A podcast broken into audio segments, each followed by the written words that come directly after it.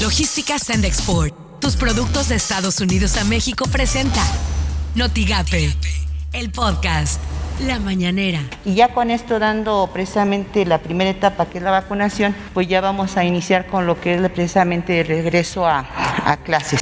Niñas y niños, adolescentes, ¿podrían contagiarse? Sí, sí podrían, pero tenemos la tranquilidad de que la probabilidad de enfermedad de consideración, enfermedad grave, es muy baja comparado con las personas adultas.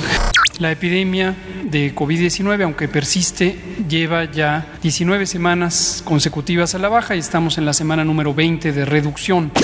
Esto suena en Noticias MBS con Luis Cárdenas. Ricardo Monreal confirmó que está listo, ya en el horno, perfectamente eh, apurado en el momento en que se requiera un proyecto para poder desaparecer poderes en Tamaulipas desde el Senado de la República. Así lo dijo por las mañanas con Ciro Gómez Leiva. El promedio de homicidios dolosos diarios registrados en mayo fue el más alto del, del, año y de hecho es el más alto en los últimos ocho meses.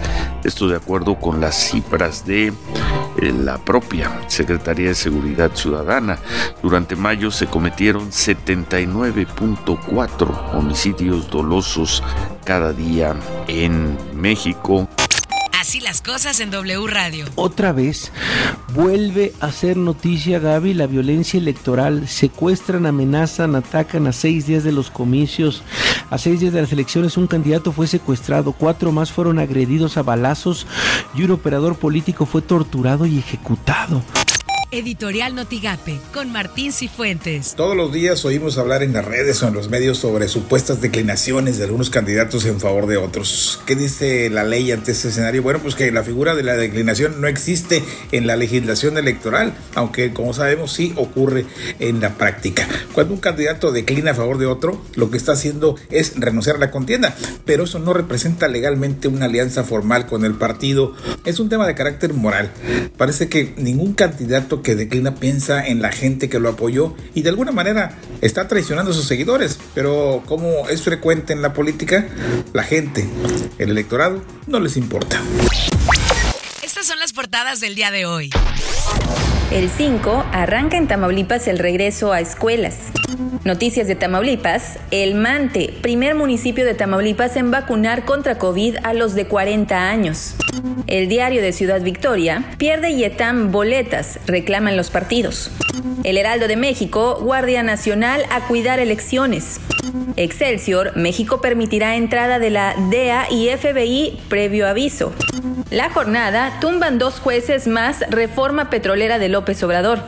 Notigape, 830 alumnos de educación básica regresan a clases presenciales, afirmó la subsecretaria de Educación Magdalena Moreno Ortiz. Bueno, pues estamos hablando de aproximadamente 830 alumnos quienes estarían siendo atendidos por 48 docentes en los diferentes municipios seleccionados. Será una combinación de ambas modalidades.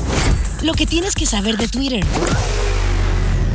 arroba el-universal-mx, mayo, el mes más violento de 2021. Arroba el mañana rey. Durante las próximas horas existe una alta probabilidad de fuertes lluvias acompañada de tormentas eléctricas para el sur de Texas y el norte de Tamaulipas. Arroba Heraldo de México. El 6 de junio, la Guardia Nacional será responsable de coordinar junto con los gobiernos estatales las acciones de seguridad para la jornada electoral. Arroba Forbes-México.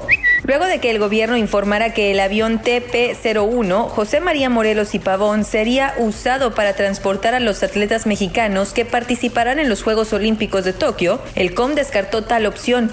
Arroba Expansión MX. Debido a esta resolución del Tribunal Electoral del Poder Judicial de la Federación, se ordenó a Jesús Ramírez, vocero y titular de comunicación social, que retire de redes sociales el informe de Andrés Manuel López Obrador, pues violó la Constitución.